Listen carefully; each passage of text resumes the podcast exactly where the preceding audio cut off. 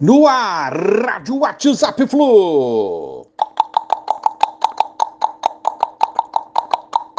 Bom dia, galera. Aça Tricolor, 3 de novembro de 2022. Vamos aqui recordar. Na segunda-feira, com a vitória sobre o Ceará, confiamos a participação na Liberta, nem que fosse apenas na pré-Libertadores. Na terça, com o empate entre São Paulo e Galo, garantimos a participação na fase de grupos da Libertadores. E ontem, bons resultados para o Fluminense. América Mineiro 1x0 no Inter, Corinthians 2x1 no Flamengo aqui no Rio. E assim estão empatados Fluminense, Flamengo e Corinthians em 61 pontos e o Inter com 64 pontos.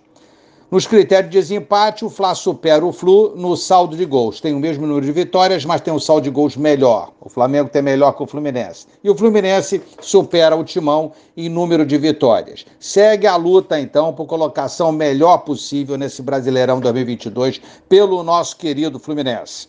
Ao Flu restam São Paulo e Goiás em casa e Bragantino fora. Ao Fla, Curitiba, Juventude e Havaí. Ao Timão, Ceará, Curitiba e Galo, ao Inter, Atlético Paranaense, São Paulo e Palmeiras. Então é vencer e torcer por tropeços dos outros clubes citados.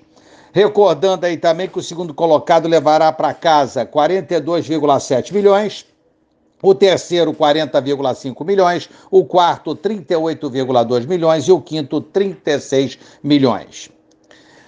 Arias, destaque em jornal espanhol AS AIS, que o denominou como diamante bruto, citou o duplo-duplo do Arias com 16 gols e 16 assistências é, nessa temporada e a participação em 23% dos gols do Fluminense. A subida de produção do Arias de 2021 para 2022 foi absurda. Um jogador que alguns até criticavam a contratação se tornou um astro desse time atual do Fluminense. A gente precisa ter um pouco de paciência também porque às vezes o cara vem, fica tímido, acho que foi o que aconteceu com o Arias o ano passado, mas ele se soltou, deslanchou e hoje é um jogador importantíssimo para o Fluminense.